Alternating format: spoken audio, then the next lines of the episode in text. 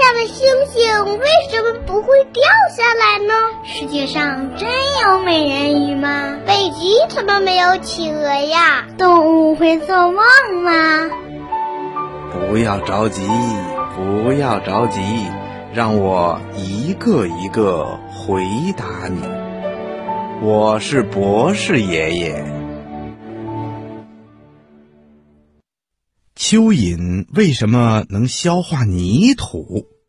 蚯蚓啊，是一种对我们人类有益的动物。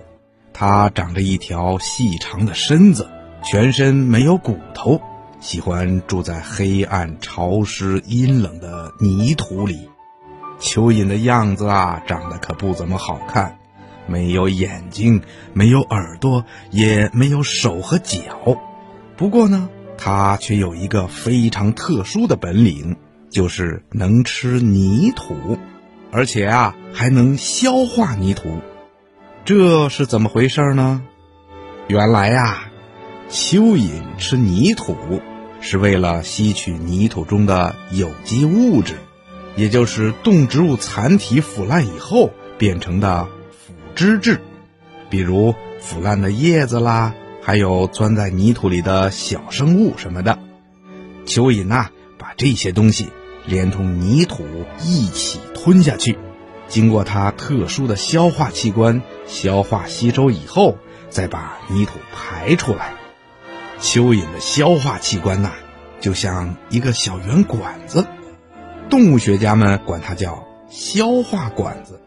蚯蚓的嘴长在身体的最前边，叫做口前叶。这里的肉啊很厚，伸缩能力非常的强，就像是农民耕地的篱笆一样，能够掘开比较硬的土壤。它的口腔里没有牙齿。却有许多的褶皱，还可以翻到外面来。